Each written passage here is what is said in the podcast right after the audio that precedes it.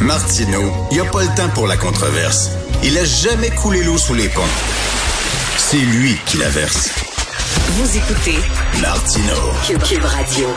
Alors, cette semaine, je parlais à Félix Séguin de ce reportage vraiment excellent euh, du bureau d'enquête sur les armes illégales en circulation à Montréal. C'était vraiment un super reportage. Et Félix me disait, oui, oui, c'est fait par une nouvelle recrue du bureau d'enquête. C'est un gars qui était policier pendant longtemps et il a décidé d'étudier en journaliste. Je lui dis, ah, lui, je veux lui parler. Moi, j'aime les gens qui ont des, des, parcours atypiques. Un gars qui était policier puis qui décide de devenir journaliste, je veux lui parler. Il était avec nous, Marc Sandreski, euh, journaliste au bureau d'enquête. Euh, bonjour, Monsieur Sandreski. Monsieur Martineau, bonjour. Bonjour, Marc. Euh, 25 ans au SPVM. Qu'est-ce que vous faisiez au SPVM? Ben, beaucoup de choses. Écoutez, comme un peu tous les policiers, j'ai commencé par la patrouille au centre-ville, ensuite dans, dans l'ouest de l'île. Mais étant donné que, bon, j'ai, j'avais mon bagage à moi, je parle plusieurs langues, le portugais, l'espagnol, ah ouais? Euh, entre autres, ça m'a amené rapidement vers certains dossiers d'enquête, euh, à l'IMECO, l'Union mixte d'enquête sur le crime organisé. Euh, et bon, les, années ont passé. Par la suite, j'ai touché un peu la filature dans, dans, des groupes spécialisés pour éventuellement choisir de faire mon droit, parce que je suis juriste de formation. Wow. Aussi. Euh, et, éventuellement, là, quand j'ai complété ma formation, ben, j'ai été approché par, euh, par la direction du SPVM. il y avait un poste, un des rares postes à l'écoute électronique au niveau du conseil en termes d'enquête et juridique aussi. Et on m'a offert ce poste-là. Euh, le poste que j'ai occupé pendant mes douze dernières années euh, au SPVM, euh, dans, dans, un rôle très, très particulier, bien entendu, là, l'écoute électronique, un monde qui, est fascinant en soi. Ben oui. Parce que j'ai touché fondamentalement aux, plus grosses enquêtes du service, que ce soit en crime organisé, que ce soit des dossiers de meurtre ou autres ça a été de très belles années, je vous dirais. Ah ouais, là, là, je suis impressionné. Le policier, après ça, vous avez fait votre droit. Après ça, euh, à votre retraite, vous avez fait un certificat en journaliste. Vous êtes le Laurent Duvernay tardif de, la police, là. Ouais, ben là, vous. Attendez, là, là, là ça, c'est des grosses chaussures, là, que vous, m'attribuez, là. Euh, c'est assez admirable ce que lui, il fait. Je, je vous dirais simplement que euh, la vie est belle et je m'intéresse à beaucoup de choses. Et, là, euh, quand à votre retraite, à votre retraite, après 25 ans en police, vous avez décidé de devenir journaliste, vous avez fait un certificat. Pourquoi?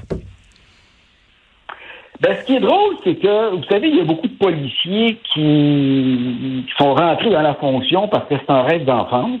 C'est pas mon cas, moi. Euh, à vrai dire, dans les années 80, puis là, je viens de trahir un peu mon âge, là, euh, vous allez comprendre assez vite. Vous parlez d'une recrue, mais c'est plus une recrue traditionnelle. Dans les années 80, je rentre au cégep euh, à Laval, puis j'avais déjà un intérêt pour le journalisme, mais j'étais devenu, bon, journaliste étudiant, bien entendu, au journal de Montmorency, volet sportif. Donc, j'avais déjà cet intérêt-là, mais bon, la vie m'a amené ailleurs. Et, j'ai choisi la police pour des motivations très, très cartésiennes, je vous dirais, là. Euh, euh, entre autres, je trouvais que la police offrait un éventail de carrières dans une même organisation et de se développer d'une façon assez exceptionnelle, euh, et qui m'a amené là. Et, quand j'ai terminé ensuite, euh, en janvier, euh, il y a maintenant un an, un an et quelques jours, j'ai, je suis retourné à des, à des anciens amours. Là, j'ai, j'ai amorcé un certificat parce que bon, j'ai jamais vraiment arrêté dans ma vie. Là, mais, mais, mais, moi, je trouve ça passionnant. Puis euh, j'imagine pour des policiers, là, parce que quand on est journaliste, faut parler à des policiers, on a des sources, tout ça. Euh, les policiers sont très à l'aise de parler avec un journaliste qui a été policier, qui était, qui a fait de la patrouille, qui a fait de l'enquête. Donc, j'imagine ça, ça facilite un peu les choses. Ben, c'est sûr qu'il y a des aspects facilitants. Euh, je vous le cacherai pas qu'au SPVM, il y a eu des craintes qui ont été manifestées. Euh, on avait peur que les gens se confient trop facilement à ben moi. Euh, et oui, il y a des policiers qui vont se confier euh, parce qu'on est capable de parler le même langage. Je comprends des choses. je comprends aussi ce qui peut être dit, ce qui ne peut pas être dit, ou à quel moment il faut le dire aussi. donc, dans, dans, une relation, dans une dynamique de, de, confiance, je pense que les choses fonctionnent bien. Il y a aussi des policiers qui ne voudront pas me parler. Euh, pourquoi? Parce que pour eux, c'est un peu c'est l'autre camp. Oh, est-ce que, est-ce que vous êtes comme un vous êtes, vous êtes comme un traître, vous êtes passé de l'autre bord? Ouais, le, mot est fort, traître, là. Oui, je suis passé de l'autre bord. Il y, a, il y, a, un petit peu euh, une culture qui a été développée au fil des temps là, euh, par rapport à la relation policier-journaliste. Mais on, on, va se le dire, là, bien honnêtement, il y, a, il y, a, beaucoup de gens qui, qui, ont un peu crucifié euh, les policiers qui parlaient à des journalistes, mais mmh. ceux qui crucifiaient parlaient eux-mêmes à des journalistes. ouais. Et, il faut être prudent là-dedans. Là, Parce que vous... Quand on parle à des journalistes, on a, on a un intérêt à leur parler aussi, là, euh, et, je comprends ça. Je comprends. Mais vous faites vous, vous, faites des enquêtes comme vous faisiez des enquêtes avant, mais avec d'autres outils puis tout ça. Mais vous, vous, êtes enquêteur, mais enquêteur avec un crayon dans les mains. Ouais, ben oui, puis je rencontre beaucoup de gens. Je, crois on rencontre en personne. Là, euh, oui, j'écris, bien entendu, là, euh, comme, comme vous l'avez vu. Euh, mais, mais, vous le savez de toute façon, le journalisme et la police ont, des traits communs. Les sources sont fondamentales. Oui. de la guerre, c'est l'information. Alors, les, deux veulent protéger leurs sources, et c'est quelque part une bonne guerre, on le comprend. Et euh, est-ce que c'est difficile d'être policier aujourd'hui? On a vu qu'ils ont de la difficulté à recruter des gens avec... Euh, ils se font filmer dès qu'ils font des arrestations. Si tu arrêtes quelqu'un de couleur, on va dire t'es raciste, etc. On, dirait, ils disent c'est de plus en plus difficile de, de faire notre job. Est-ce que vous, vous êtes sensible à ça? Est-ce que vous êtes d'accord? Vous savez, je pense qu'on vit aussi une crise générationnelle. Euh, les, policiers qui ont touché à l'ancien système vivent des difficultés, bien entendu, parce que euh, si on parle, par exemple, de, toute la charte des interpellations policières, ouais.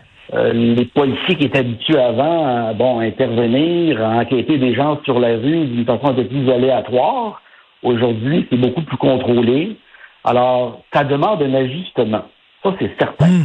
Euh, les jeunes politiques qui vont rentrer dans ce système-là et qui n'auront pas connu l'ancien, ben pour eux, c'est ça va être leur réalité. Euh, hmm. ils, vont s'adapter.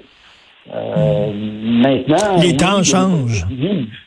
Oui, les temps changent, mais les politiques vivent des difficultés. Ceux qui ont connu l'ancien système, de toute hmm. façon, ils, en ont parlé. vous le savez, ça, a été médiatisé. GE en a parlé. C'est ça, les autres, ils ont les pieds dans deux époques. Là. Ils, ont, grandi dans une époque, les, les, les, paradigmes ont changé, ils ont de la difficulté à se retrouver, mais comme vous dites, les jeunes qui vont rentrer dans la nouvelle époque, ben, ils vont être formés justement et ils seront pas nostalgiques d'une époque qu'ils n'ont pas vécu. Là. Donc, euh, mais en tout cas, vous avez, euh, ça, ça fait ses formes, moi je trouve, le reportage sur les 2000, euh, puis surtout l'affaire qu'il y a une épicerie à Montréal quand on rentre par en arrière, on peut acheter des armes à feu illégales. C'est fou, ça. Ouais, c'est effectivement fou, là. Euh. mais vous savez, des armes, euh, on en vend un peu partout à Montréal, des armes illégales, bien entendu, là, mais ça, ça comme tel, c'est assez particulier, là. Euh, ça frappe l'imaginaire de comprendre que qu'un commerçant légitime, ben oui.